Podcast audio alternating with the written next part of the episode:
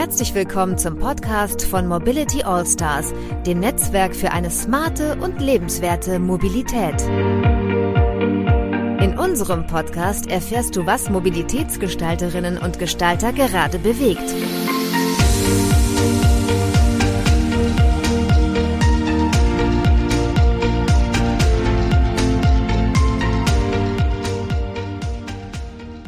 Hallo und herzlich willkommen zu Folge 23 des Podcasts der Mobility Allstars. Mein Name ist Tobias Pusch, ich bin der Co-Host dieses Podcasts und zwar gemeinsam mit Christoph Wernecke. Hallo zusammen. Das ist ganz nebenbei übrigens auch der Vereinsvorsitzende. Wir sind ja ein eingetragener Verein. Ja, wir sind ja immer noch dabei, so ein bisschen das Thema Puzzlesteine der Mobilitätswende auch ähm, zu beleuchten und haben diesmal ein Thema, das, ja, ich weiß nicht. Ich glaube, man kommt erstmal gar nicht drauf, dass das dazugehört. Aber ähm, als Christoph mir das mal vorgeschlagen hatte und ich da ein bisschen drüber nachgedacht habe, dachte ich so, ja, es passt doch total gut. Und zwar, es geht um die Rolle der Daten und ähm, um die Rolle der Meinungsforschung bei der Mobilitätswende. Und wir haben eingeladen dazu Steffen Braun. Steffen ist ähm, Partner und Gesellschafter bei Civey. Ich würde sagen, das Meinungsforschungsinstitut. Civey nennt sich, glaube ich, ein bisschen anders. Steffen ist ja zuständig für Mobilität, also auch für das Thema Mobilität. Und ähm, ja, Silvia kennt man vielleicht so von Spiegel Online und äh, anderen Medienhäusern, die sind da doch recht, recht ähm, massiv vertreten. Hallo Steffen, schön, dass du dabei bist. Hallo Tobias, hallo Christoph, danke für die Einladung. Für all diejenigen, die Mobility Allstars noch nicht kennen, ähm, wir treten dafür an, die Mobilitätswende in Deutschland, Österreich und der Schweiz zu beschleunigen. Wir sind ein gemeinnütziger Verein und wollen ähm, gemeinsam für mehr Lebensqualität und Standortattraktivität kämpfen. Vielleicht zum Warm-up, Steffen, äh, machen wir so ein paar kleine Fragen, so ein Fragenspiel äh, mit dir und Tobias und ich. Wir wechseln uns ab und ich fange direkt mal an. Ähm, bitte ergänze doch mal ganz kurz ähm, den Satz. Die Mobilitätswende wird auch ohne Zahlen, Daten, Fakten gelingen oder nicht gelingen? Na, da ist meine, einfach, meine Antwort natürlich einfach. Sie wird natürlich nicht gelingen ohne Zahlen, Daten, Fakten. Dann habe ich noch eine Frage und zwar an Meinungsumfragen nervt mich manchmal das. Mich nervt an Meinungsumfragen, dass äh, fast jedes Ergebnis genutzt wird, um jedwede Meinung äh, zu verkaufen oder zu kommentieren und dass das manchmal der Datengrundlage am Ende doch entbehrt und dass das häufig stattfindet, dass jemand sagt, ich sehe das so und so und sich dann das rauspickt, was ihm dazu gefällt. Steffen, wie sieht's denn aus? Ähm, in der Bevölkerung herrscht bezüglich der Notwendigkeit der Mobilitätswende große Einigkeit oder große Uneinigkeit? Ähm, Uneinigkeit, äh, da kommen wir sicher noch mal häufiger drauf. Die Wende in der Mobilität ist eines der polarisierendsten Themen, die es gerade gibt. Und das ist aus meiner Sicht auch eines der Probleme, dass die Mobilitätswende hat, dass es immer gleich in bestimmte Lager reinfällt das sind häufig 50-50 Entscheidungen und das sind die, die politisch am schwersten umzusetzen sind. Meine Lieblingszahl zur Mobilitätswende ist folgende. Also ist gar nicht so, dass ich so sehr liebe, aber bezeichnet ist sie trotzdem. Also wir messen seit äh, fünf Jahren die Frage, denken Sie, es heute noch notwendig, ein Auto zu besitzen? Und die Zahl meandert seit fünf Jahren zwischen 75 und 76 Prozent Ja in Deutschland. Abgefahren. Ja. Okay. Ja, denn die nächste Frage passt perfekt dazu. Privat unterwegs bin ich mit dem? Äh, Fahrrad. Okay.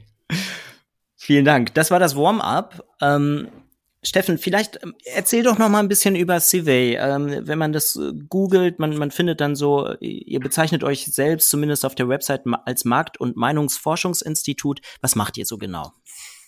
Ja, also ähm, Civey steht für Citizen and Survey, also Bürgerumfrage. Wir sind jetzt äh, sieben Jahre alt, haben gerade unser siebenjähriges Bestehen gefeiert, äh, sind seit fünf Jahren am Markt und ähm, wir sind tatsächlich so in den herkömmlichen Dimensionen ein Markt- und Meinungsforschungsinstitut. So unser Selbstbild geht ein bisschen weiter, weil wir aus der Genese heraus sehr stark technologiegetrieben sind. Wir sind also ein Tech-Unternehmen, was versucht, die Möglichkeiten der Technologie eben auf die Markt- und Meinungsforschung anzuwenden und damit Vorteile für unsere Kunden und Partner ähm, zu liefern, sodass die ihre Fragestellungen besser auf die Spur kommen, als das vielleicht mit traditionellen Methoden der Fall ist. Warst du einer der Gründer eigentlich? Nee, gegründet hat das Unternehmen äh, Janina und Gerrit, sind beide noch an Bord, zusammen mit dem Oliver Serfling, ähm, Professor von, von der Hochschule. Das sind die drei Gründer. Mhm. Ich bin der Kundenmitarbeiter mit der Mitgliedsnummer 001. Also ich habe bei CW angefangen 2017 Anfang und ähm, da gab es tatsächlich keinen Kunden, keinen Umsatz, ähm, keinen Preis, kein Produkt.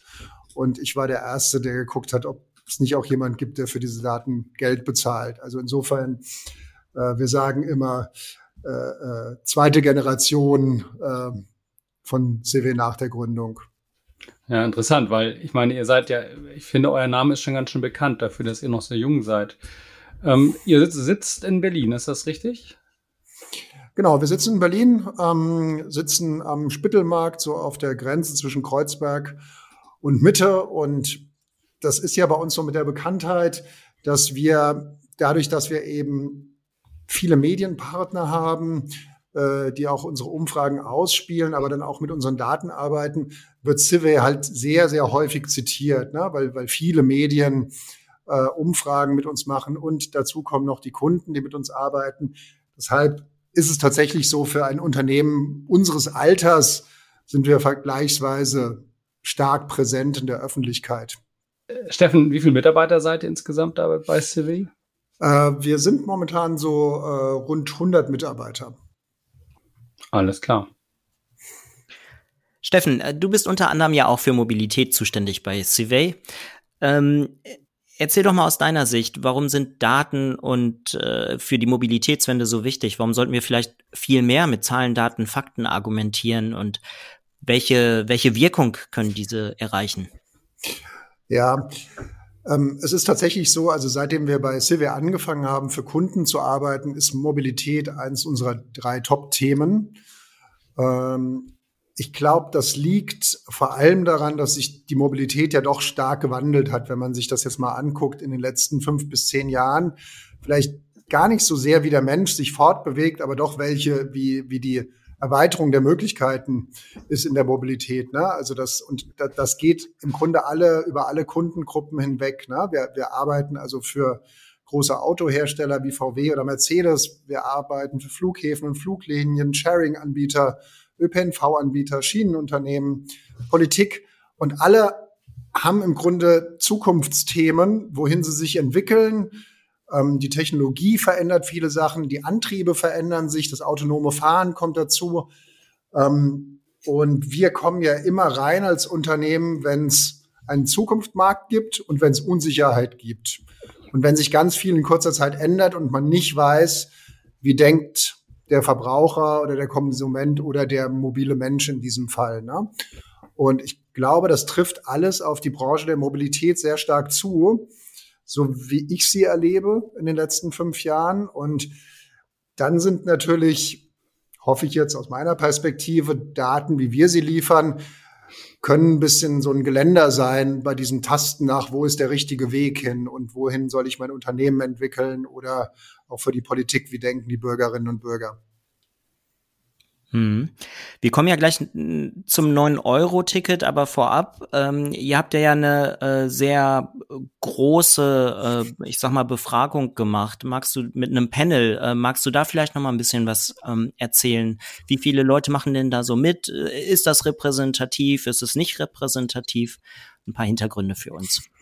Genau, also wir haben bei Civey so zum, zum Hintergrund, wir haben in, in der kurzen Zeit, die wir am Markt sind, ein sehr großes Panel aufgebaut. Wir haben eine Million monatlich aktiver und verifizierter Nutzer, mit denen wir auch rechnen können und die quasi wirklich regelmäßig bei uns aktiv sind. Und ähm, für das 9-Euro-Ticket ist es so, dass, oder eine Besonderheit des Panels und auch der Technologie, die wir gebaut haben, ist, dass dass wir Umfragen fortlaufend ausspielen und erheben können und damit auch ähm, Ergebnisse in Echtzeit liefern können.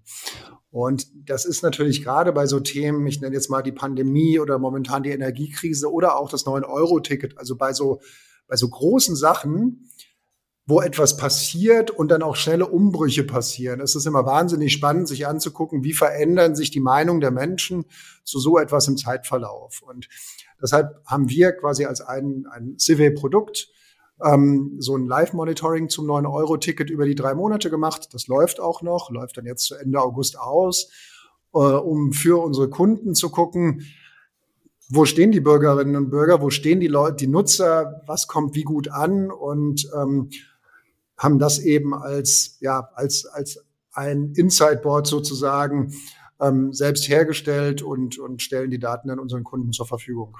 Und kannst du mir einmal kurz sagen, also vielleicht kannst du keine Namen nennen, aber was für Kunden sind das und wieso interessieren sie sich dafür? Denn, also, dass die Deutsche Bahn sich dafür interessiert und vielleicht noch ein bisschen die Politik, kann ich verstehen. Aber wieso ist das für andere Branchen und Player auch von Interesse? Genau, also ich würde jetzt hier tatsächlich keine Namen nennen, aber ich würde es mal äh, verallgemeinert machen. Also wir hatten sehr viel Interesse aus der Politik hier an, an dem Board. Ähm, je nachdem, aus welcher Ecke man kommt, ist dann die Frage, wie läuft die Evaluation und wie sieht man das? Und ich meine, das ist eine politische Entscheidung gewesen am Ende. Ähm, und natürlich will die Politik wissen, wie kam das an beim Bürger. Ähm, wir haben aber auch Unternehmen, die sich damit beschäftigen äh, und die Zugriffe auf diese Daten haben bei uns. Da gibt es ganz unterschiedliche Fragestellungen. Vielleicht eine kann ich nennen, jetzt im ÖPNV. Es ist ja so, dass dass plötzlich ganz viele Leute den ÖPNV benutzt haben, die sonst keine Abokunden waren. Ne? Die große Frage oder Chance für den ÖPNV war jetzt, gibt es irgendeine Möglichkeiten, die Leute über den August hinaus zu Abonnenten zu machen oder regelmäßiger da reinzukriegen? Das sind so Fragestellungen, da können wir helfen. Also geht das? Wenn ja, wie? Was muss man tun? Wie denken die Leute darüber? Ähm, das ist so eine typische Fragestellung, ähm, insgesamt war das Interesse hier tatsächlich relativ breit von den Akteuren, also sowohl Politik als auch Unternehmen, als auch Verbandswelt, ähm, als auch Wissenschaft interessieren sich für diese Daten. Gebe auch noch zwei, drei Vorträge zu dem Thema die nächsten Wochen. Also das ist schon eins der interessantesten Themen, gerade in Verbindung halt mit Live-Daten und wo stehen die Leute. Ne? Kannst du vielleicht in einem Wort sagen, ähm, ist es ein Erfolg oder ein Misserfolg? Also wenn ich so einmal drauf gucke auf so von ganz oben drauf, ähm, die Nutzungszahlen sind ja bekannt. Ne? Ich glaube, das letzte, was ich gelesen habe, waren 38 Millionen. Ähm, wir haben es so in, in unseren Ergebnissen haben wir so drin, dass so ein Drittel ungefähr der Deutschen das genutzt hat, kommt dann hin bei den mit den 38 Millionen, wenn auch manches mehrfach gekauft haben. Ähm, das ist erstmal eine gewaltige Zahl. Ne? Also wenn das 20, 25 Millionen sind der wahlberechtigten Deutschen, die das genutzt haben, das ist unglaublich für etwas, was es davor nicht gab. Ähm, ja. Habe ich so in der Form noch nicht gesehen. Ähm, das Zweite ist, wenn man fragt, wie zufrieden sind die Leute damit, man hat eine echt eine hohe Zufriedenheit mit, ähm, mit dem 9-Euro-Ticket. Und auch das ist ja ein Thema, das ist ja gerade am Anfang, als rausgekommen ist, was, was, ich würde schon sagen, umstritten bis hoch umstritten. Ähm, und wir haben eine Zufriedenheit von denjenigen, die das gekauft haben, ohne vorher Abokunde zu sein, von 75 Prozent, unzufrieden sind zwölf. Das ist eine gigantische Zahl. Und sie ist hochgegangen über die drei Monate von so 60 auf 75. Das heißt, die Leute wurden immer zufriedener mit dem 9-Euro-Ticket. Unzufriedenheit lag so bei 10, 12 Prozent, aber gibt's immer, ne? Also deshalb so von ganz Top-Level drauf geguckt sind das, hat das eine gewaltige Nutzung und eine gewaltige positive Resonanz auf diese Maßnahme. Also ich auf Basis der Zahlen sage, ein gewaltiger Erfolg. Mhm. In manchen Artikeln wird ja auch durchaus äh, Kritik ausgesprochen. Das ist jetzt nicht unbedingt meine persönliche Meinung, aber ähm, oftmals wird gesagt, na ja, das sind Menschen, die haben es nur mal einmal ausprobiert. Äh, langfristig werden die nicht auf ihr Auto verzichten. Also das verpufft, weil es halt billig war. Andere sind einfach nur mal äh, am Wochenende dann mit dem 9-Euro-Ticket, äh, bestes Beispiel Sylt, äh, nach Sylt gefahren. Ähm, äh, wie, wie schaust du da drauf? Ja, ich, das ist ja schon, jetzt gehen wir einen, einen Schritt tiefer rein. Ne? Ich glaube, man kann dem so aus zwei Richtungen auf die Spur kommen, auf die Spur kommen. So die eine Richtung, die hatte ich ja eben schon eingeschlagen. Also das ist die Nutzung, das ist auch die Nutzungsintensität. Also wir haben auch die Leute gefragt, wie häufig nutzen sie das? Und wir haben so jeweils ähm, so ein, also monatlich und wöchentlich jeweils so ein bisschen mehr über ein Drittel von denjenigen, die es nutzen, ohne vorher Abo-Kunden zu sein. Ne? Also das war so unsere Hauptzielgruppe, die wir gefragt haben, weil wir gesagt haben, das sind die neuen Nutzer und das sind eigentlich die interessanten. So die Abo-Kunden, die fahren halt jeden Tag. Das verfälscht ja. das Bild ein bisschen. Ähm, man sieht auch, dass die Nutzung, also die wöchentliche Nutzung ist ein bisschen runtergegangen, die monatliche ist ein bisschen hoch. Das spricht so für die These am Anfang wurde es häufiger und irgendwann war es dann so normaler und dann habe ich gesagt, komm, ne, so, aber es wurde schon regelmäßig genutzt. Ähm, täglich liegt so bei acht Prozent. Das ist dann relativ selten. Also man kann mal festhalten, es gibt eine regelmäßige Nutzung. Ähm, bei der Frage, für was wurde es genutzt, auch das haben wir gefragt. Da liegt tatsächlich ähm, das Thema Wochenendausflug, Tagesausflug. Also Tagesausflug liegt vorne. Das sind 53 Prozent, Wochenendausflug 29. Ähm, es ist aber auch Sommer. Das heißt, was macht man im Sommer? Also man fährt halt irgendwo hin.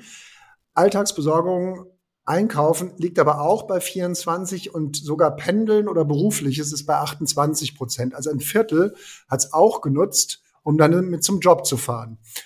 Und wenn man sich jetzt die Gesamtzahlen anguckt, dann sind die wiederum gewaltig. Wenn man sagt, das waren im Monat 15, 20 Millionen Nutzerinnen und Nutzer und von denen fährt ein Viertel damit, dann ähm, von denen, die keine Abokunden waren, fährt ein Viertel damit dann äh, zur Arbeit, dann würde ich dem schon widersprechen, dass das nur so ein Sylt-Ticket war. Ja, das war eine primäre Nutzung, aber es gab auch andere Richtungen. Also deshalb, da würde ich ein bisschen widersprechen und das finde ich am, am spannendsten.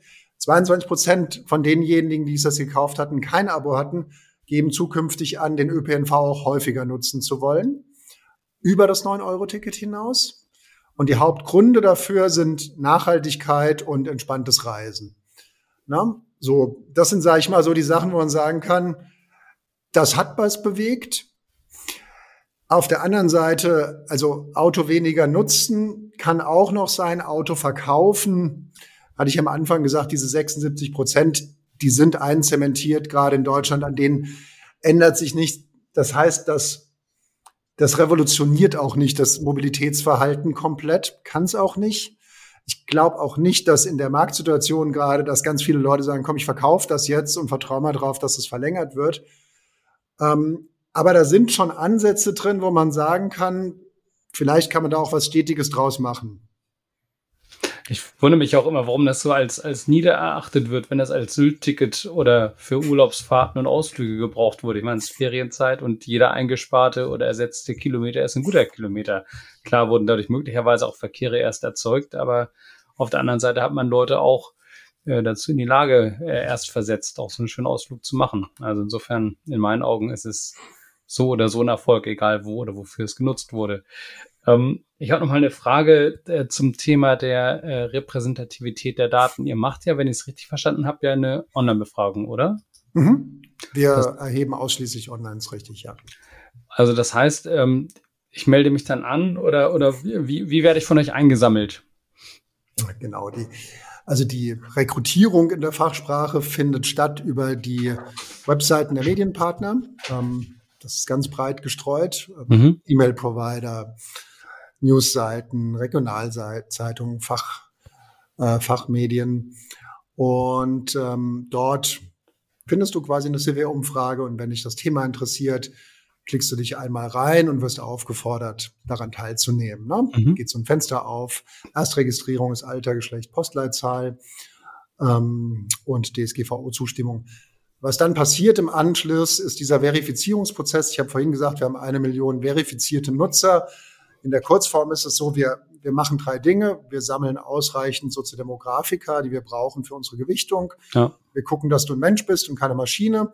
Und wir gucken, dass du uns nicht systematisch anlügst. Mhm. So, wenn die drei Sachen erfüllt sind, dann bist du ein verifizierter Nutzer. Ähm, in dem Verfahren ist es dann so, dass wir quasi Umfragen ausspielen über einen Empfehlungsalgorithmus. Ähm, das ist, nennt man in der Fachsprache, das ist ein, eine non-probabilistische Erhebung. Und Dann wird daraus wird eine quotierte Stichprobe gezogen, die am Schluss gegen die Bevölkerungsdaten vom äh, Statistischen Bundesamt gewichtet wird. Ähm, so entsteht dann am, am Ende die Repräsentativität. Ähm, für uns ganz wichtig ist das Thema natürlich, dass man guckt, stimmt das denn, was wir machen? Und wir prüfen das tatsächlich, seitdem Civil gibt, sehr akribisch. Ein Mittel dafür sind, dass man seine letzte Sonntagsfrage gegen das amtliche Endergebnis von der Wahl hält ähm, machen wir bei allen Landtags- und Bundestagswahlen seit 2016. Ähm, jetzt als Beispiel Bundestagswahl waren wir Zweiter von zehn Instituten. Ähm, NRW, wenn ich es richtig im Kopf habe, Dritter. Äh, und so im Mittel, wenn man sich so die mittlere Abweichung anguckt, dann sind wir, ich glaube, ein ganz, ganz kleines bisschen besser als der Mittel der anderen Institute, auf jeden Fall ungefähr auf einem Wert. Mhm. Na, das zeigt, dass das sehr gut funktioniert, wenn man den Demoskopen böse will. Man auch sagen, funktioniert genauso schlecht wie bei den anderen. Ich sage, es funktioniert genauso gut. Insofern funktioniert das auch repräsentativ sehr gut, was wir machen. Und online ist ja auch mittlerweile der Kanal, wo man mit Abstand die größte Abdeckung mhm. hat aller Deutschen. Also es gibt keinen Kanal, wo so viele Deutsche drin sind und responsiv sind. Das, das war meine nächste Frage auch, weil meine Oma hätte ja keine Chance gehabt, bei euch dran zu kommen. Die war ja völlig offline quasi. ähm, aber du wirst wahrscheinlich dagegen halten, dass es auch Leute gibt, die kein Telefon besitzen oder nicht rausgehen und deswegen auf der Straße nicht erwischt werden können. Das ist halt die Grundannahme von uns. Es gibt keinen Befragungsweg, der alle Menschen in Deutschland gleich gut erreicht. Du kannst dich in die Fußgängerzone stellen, kriegst du nicht alle. Du kannst Festnetztelefon hat die bekannten Probleme, die Leute machen nicht mit. Niedrige Ausschöpfungsquoten, wer mitmacht, hat auch meistens ein bestimmtes soziodemografisches Profil. Online hat, ich glaube, laut der letzten ARD-ZDF-Medienstudie 95 Prozent Online-Nutzung in Deutschland. Ähm, das heißt, ähm, es gibt nicht mehr so viele, die nicht mitmachen. Und so die erste Frage an uns war ganz lange immer so, ihr kriegt doch die Alten nicht.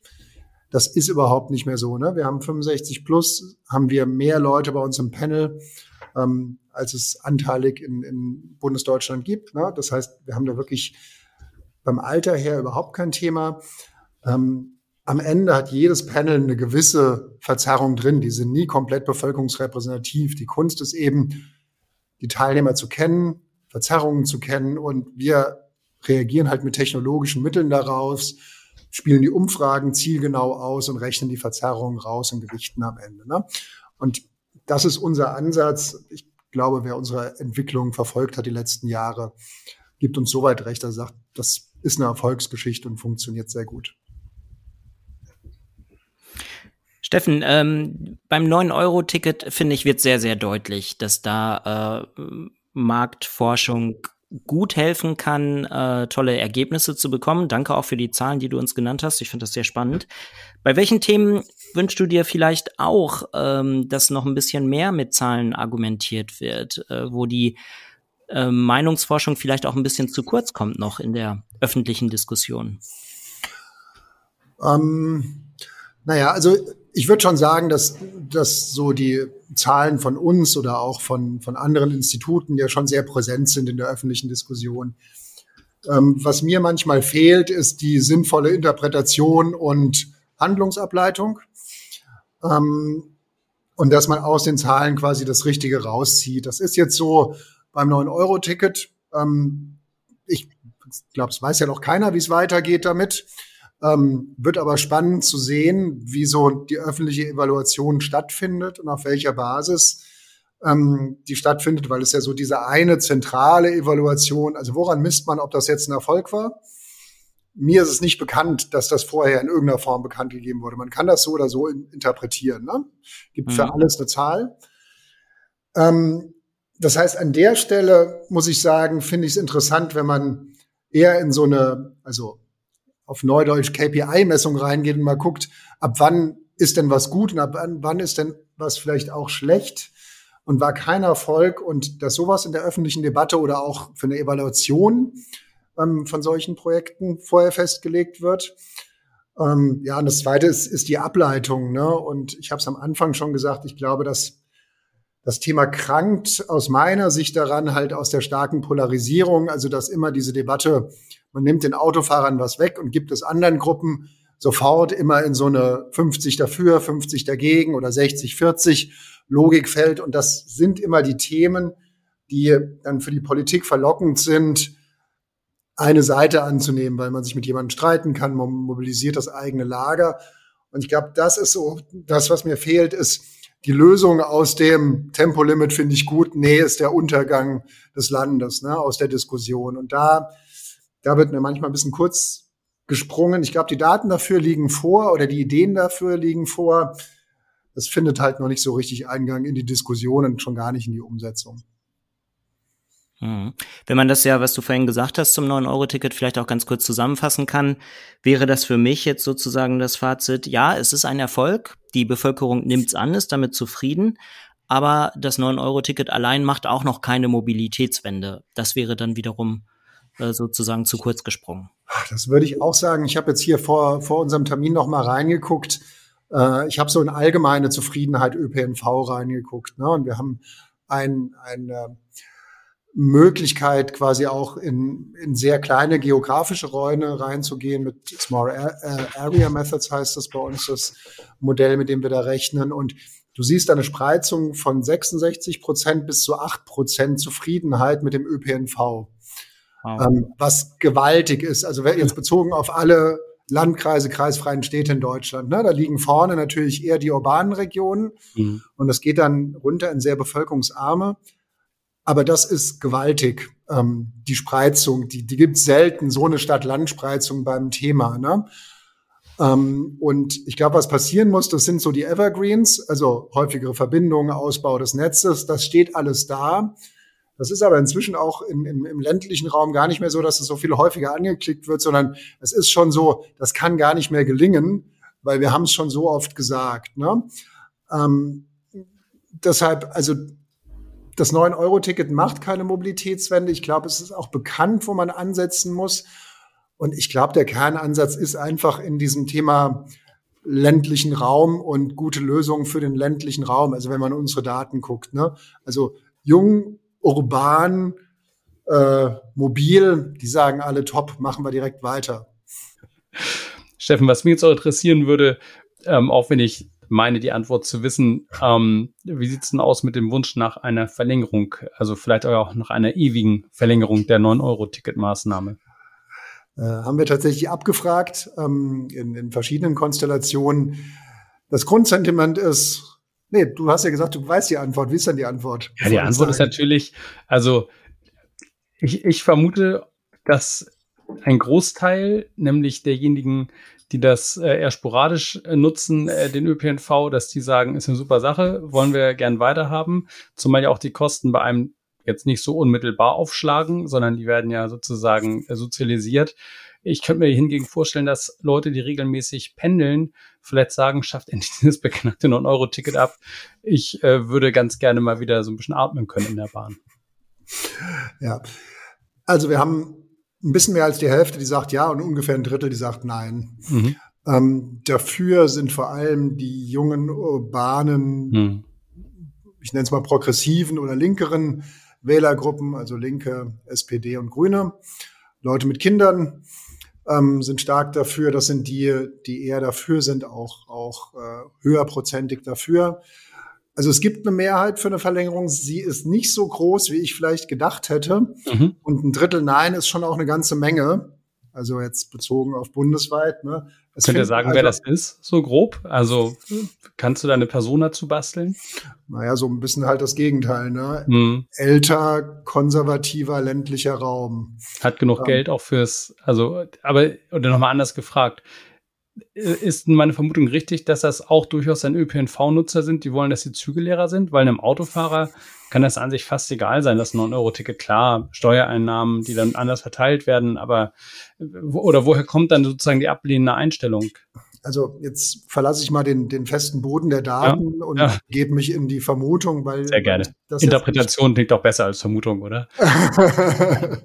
genau. Also meine Vermutung ist, äh, dass dass das Leute sind, die es selbst nicht genutzt haben und die sagen, ich will dafür kein Geld ausgeben und es mhm. bringt mir eh nichts, ne, weil ich mhm. wohne quasi an Stellen, wo das 9-Euro-Ticket keine große Hilfe für mich ist. Mhm. Sind wir wieder beim ländlichen Raum?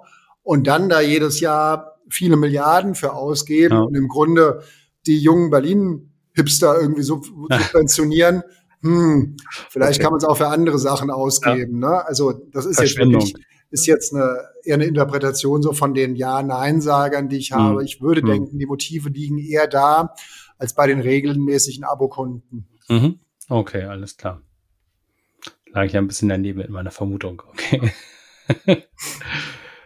ähm, du hast das eben schon so grob einmal oder schon mal anklingen lassen oder so, wir waren schon so in der Nähe des Themas, aber ich würde es gerne noch mal etwas ähm, ausführlicher beschreiben.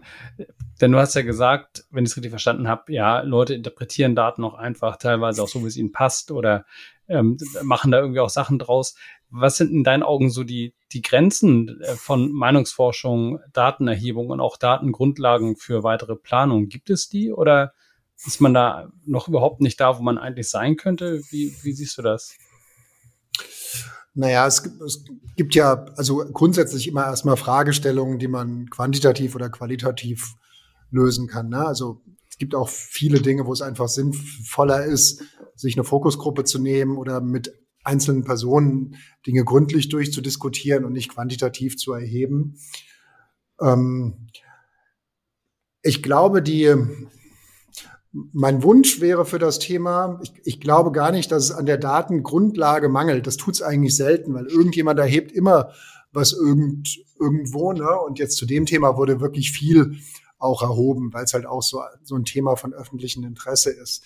Das heißt, ich glaube nicht, dass es an der Datengrundlage mangelt. Ähm, ich glaube, es mangelt an der Fähigkeit oder Bereitschaft, die Daten heranzuziehen und zu sagen, jetzt gucken wir uns einfach mal an, was hat das gebracht.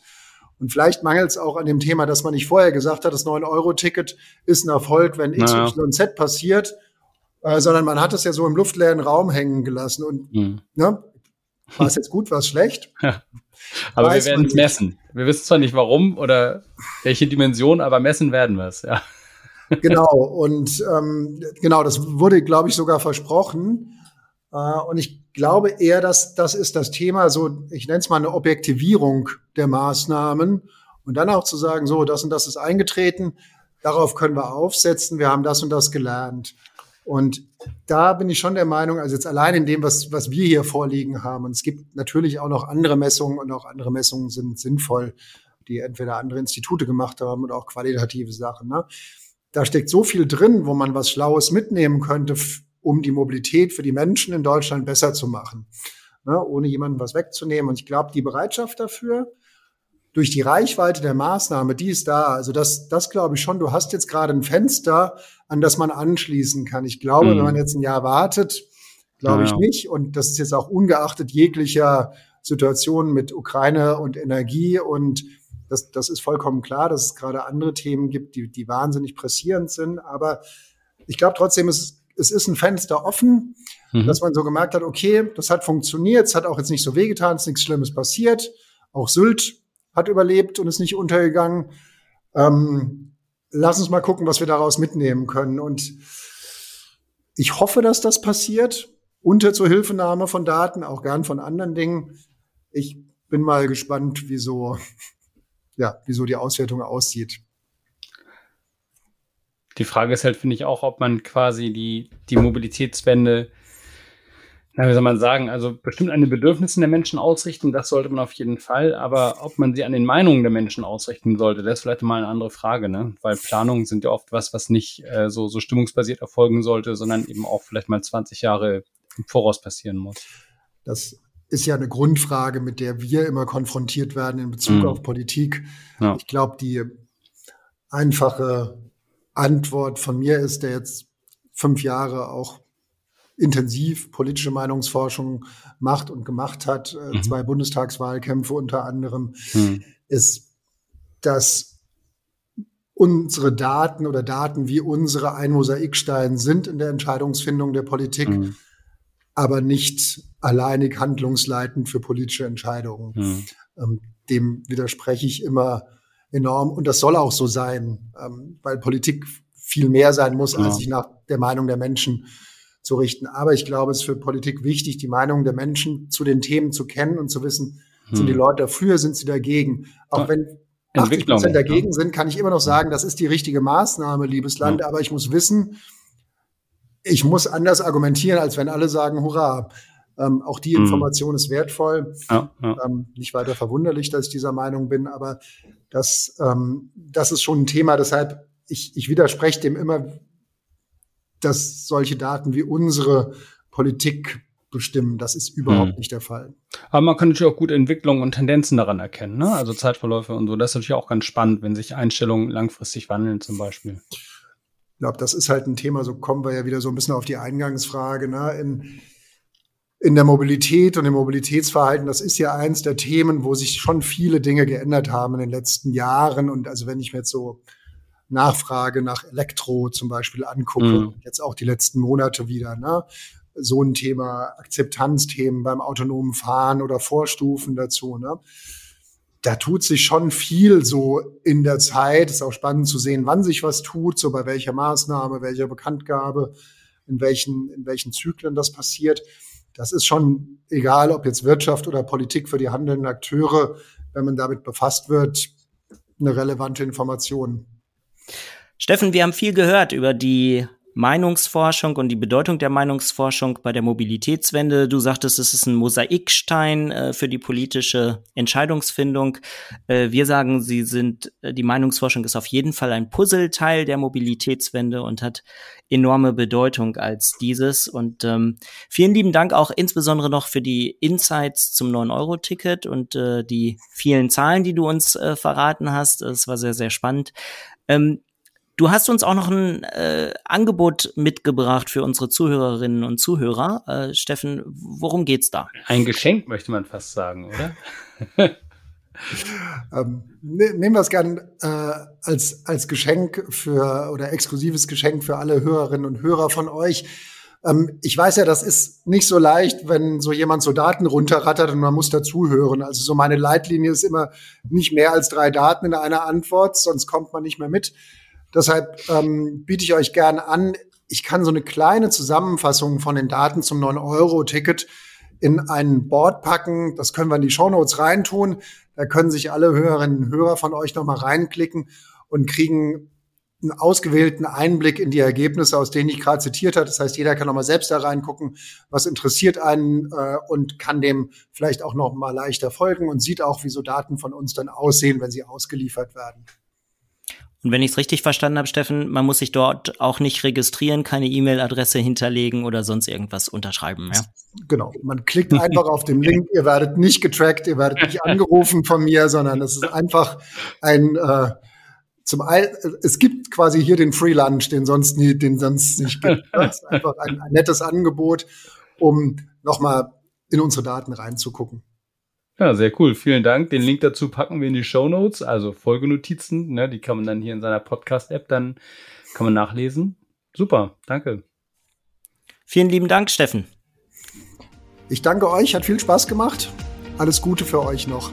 Prima. Dankeschön. Danke also, Tschüss. ciao. Ciao.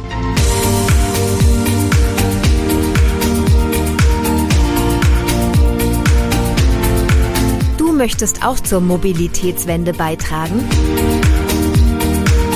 Dann bist du bei Mobility Allstars genau richtig. Werde Teil unserer Community und besuche uns unter www.mobility-allstars.com.